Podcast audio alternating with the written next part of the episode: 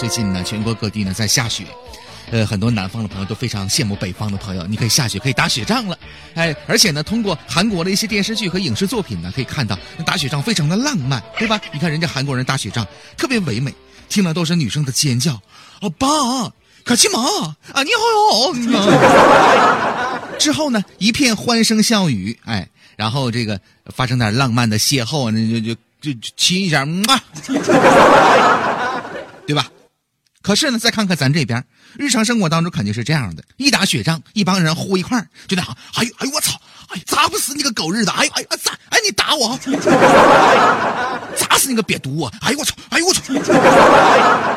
朋友们，是不是瞬间觉得影视作品都是骗人的？如果你还不相信的话，你就看看现实生活当中啊。如果你是男的，如果你发现你的媳妇儿或者是女朋友对你特别特别的好。好到什么程度呢？啊，饿了给你送吃的，冷了给你送衣服，特别是每次你晚回家，他都要服侍你上床睡着之后才肯去洗漱休息的话，那么我想告诉你，这未必是真爱，很有可能是他怕你看见他素颜的样子。谢谢。怎么样，朋友们？听完这话之后，是不是浑身都觉得不舒服了？所以呢，我们往往应该学会正反面两方面去看待一些问题呀。在前一段时间啊，其实呢一直在这个各大的养生论坛当中会说呢，人保健需要多吃粗粮。可是真的多吃这个东西就好吗？在这儿呢，林哥给你正反两方面来统一的说一说。粗粮的营养价值现在呢已经被很多人所公认了，特别是其中含有不可溶性的膳食纤维，有利于保护消化系统。而且呢，它跟可溶性的膳食纤维素啊协同工作，能够吸附肠内的脂肪跟胆固醇，降低体内对脂类的吸收啊。同时呢，它也是糖尿病患者的膳食的选择，因为它能延缓胃的排空，延迟。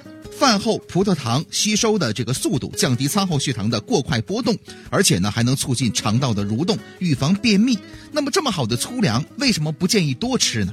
首先呢，粗粮的营养价值呢是值得肯定的，但是在这里呢，并不建议吃太多，尤其是对于青春期发育的孩子。粗粮吃太多呢，会影响消化，因为粗粮含比较多的膳食纤维啊，摄入之后呢，能够吸水膨胀，增大食物的体积，使食物消化吸收呢减慢，所以呢，过多的摄入呢，会影响正常肠胃的消化，造成肠道的阻塞、脱水这样的一些症状啊。还有呢，长期大量的摄入粗粮会造成营养的不良，因为纤维素一方面呢可以降低油脂类的摄入，但同时呢也降低了矿物质的吸收，尤其是钙和铁的吸收。所谓面有菜色，哎，就是营养不良的典型的表现。